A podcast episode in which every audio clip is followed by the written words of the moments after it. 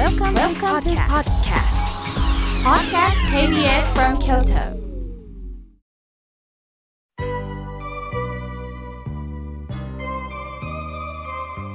さあここからはたくさんのメッセージをいただきましたので順に紹介させていただきますまずはじめにゆたんぽまりさんお手紙をくださいました妙慶さんいつも良いお話をありがとうございます5月6日亡くなった弟の納骨の日でした私はもう64年年を重ね死を意味嫌う気持ちはなくなりました。19歳の時の私はまだ頭でっかちで、人間は死ぬのになぜ生きなければならないのと行き詰まり、父が心配して精神科のお医者さんのところへ連れて行ってくれました。先生から、二十歳過ぎればただの人、これほど素晴らしい言葉はないんだよ、と言われ、響きました。その後、一生懸命現実生活を生きる間に死の哲学が生の哲学に変わり、すっかりたくましくなれました。今、若者の自殺が多いと聞きます。生きていたら必ず生きていてよかったという日が来ます。今悩み苦しんでおられる人にもそんな時が来ます。ただのおばさんがおばあさん心ながらにお手紙を書きましたとのことです。ゆたんぽまりさん、深いメッセージをありがとうございました。胸が熱くなりました。本当はね、19歳の時になんで人間死ぬのに生きなければならないのっていうのはもうこれ普通の感覚なんですね。でもお父さんはこれおかしいと思って、まあ精神科の病院に連れて行ったんです。私ここまではあららお父さん連れて行かなくても普通の感覚じゃんと思ったんですが、この時の医師の対応。ただの人。このことは本当深いですよね。親鸞上人も煩悩具足の凡夫です。それ以上にそれ以下でもない。このまま生きたらいい。ですから、このお医者さんも新州門徒さんだったのかなと感じました。出会いって素敵ですね。そして湯たんぽまりさん、死の哲学のが生の哲学に変わりましたとおっしゃいましたね。私はね、生死の哲学でいいと思ってます。生きる死ぬが一セットになって生死の哲学を持ってこれから生きていきましょう。また悩み苦しんでいる方に貴重なメッセージも届けていただきありがとうございました。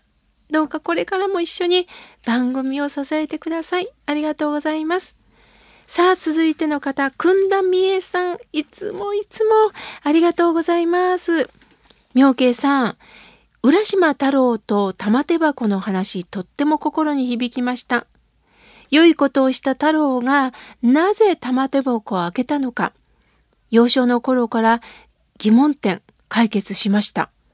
妙慶さんの話で納得できました。また、妙慶さんはそういった心理を深い思いでもってリスナーの皆さんに伝えられたとってもありがたいです。私は恒例の瀬戸内巡り、鳥取温泉旅行をしましたとのことです。えー、国家試験予備校の勤務ですからとのこと。本当にお時間を過ごされましたね。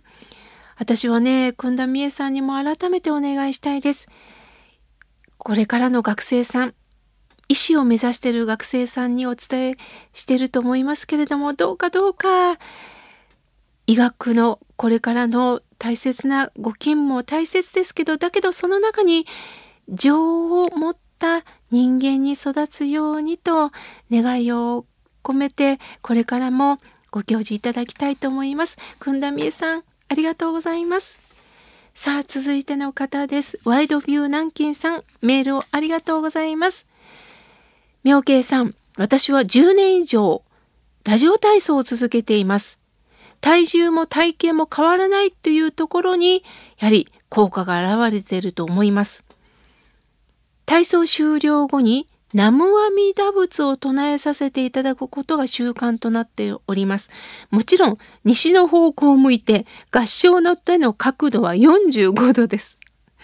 何気なく始めたことなんですが、阿弥陀様に何よそれと突っ込まれないかなと思っておりますとのことです。ああ、そうですか。あの、別に45度でもね、何度でもいいんですよ。自然に合唱ができたらいいんだと思います。力を入れずに、生んだ仏、南無阿弥陀仏と、こう、念仏が唱えられたらいいですよね。またね、えー、もう一つはね、阿弥陀さんとの会話は、ちょうど山彦と一緒でね、やっほーと言ったら、阿弥陀さんがやっほーと、ちゃんと返してください。そんな感じで、どうか、あの、お念仏申してください。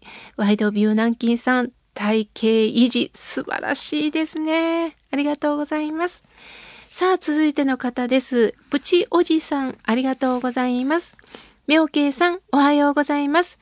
私の姉が4年前に脳梗塞で倒れリハビリをして復帰しましたが手足に後遺症が残りました。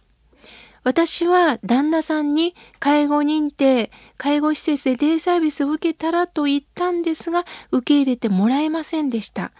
でも最近、やっとデイサービスに行ってると連絡をいただきました。今になって旦那さん、もっと早くデイサービスに連れて行けばよかったと言っていました。介護をされてる皆さん、一人で抱え込まず、介護施設やデイサービスを利用してくださいね、とのことです。本当そうなんですよね。私自身も介護のご縁をいただきました。その時に、やはり施設の方、デイサービスの方、プロだなと思いました。いろんな面で勉強なさってるんですよね。すると、こういう時にはこうですよ、ああですよっていうことを、もう素人には限界があると思うんですよね。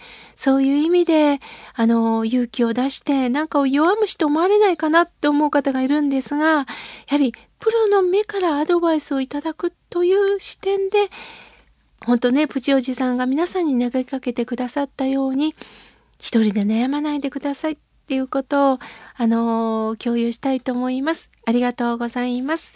さあ、続いての方です。メールをいただきました。かりんとうさん、ありがとうございます。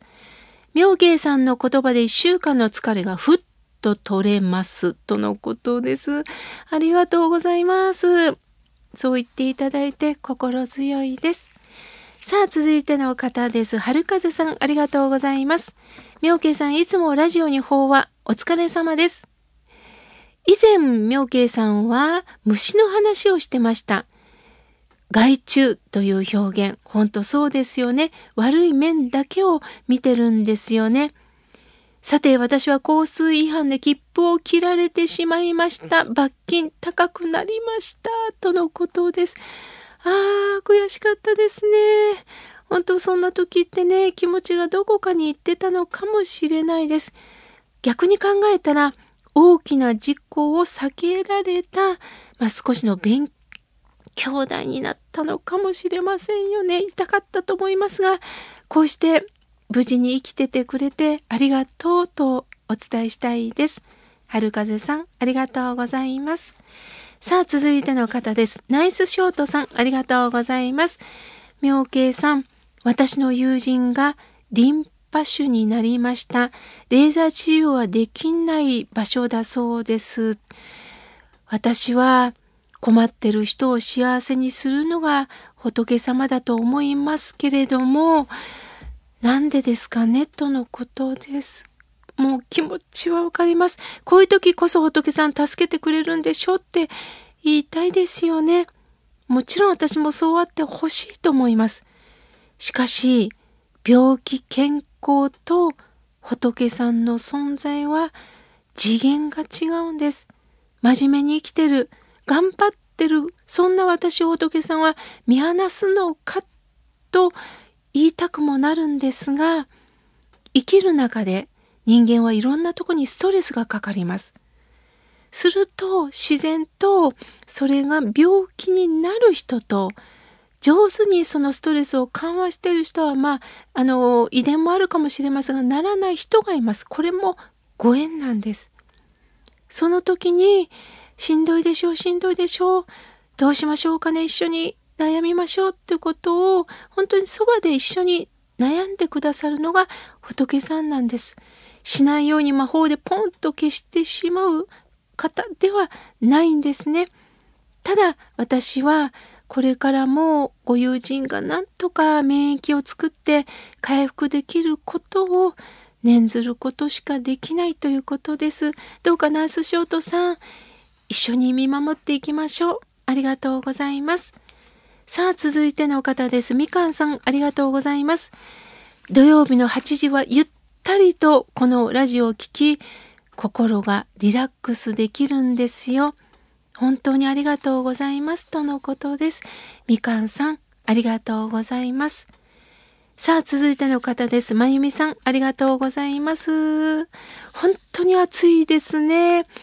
私は61歳の誕生日を迎えました。両親へ感謝する日ですよね、とのことです。あ、本当そうですよね。自分を産んでいただいた両親の産んでくださった年代でもあるんですよね。共におめでとうですね。ありがとうございます。さあ、続いての方です。琵琶湖さんです。ありがとうございます。妙慶さん、おはようございます。いつも癒されながら聞いております。お誕生日を迎えました。とのことです。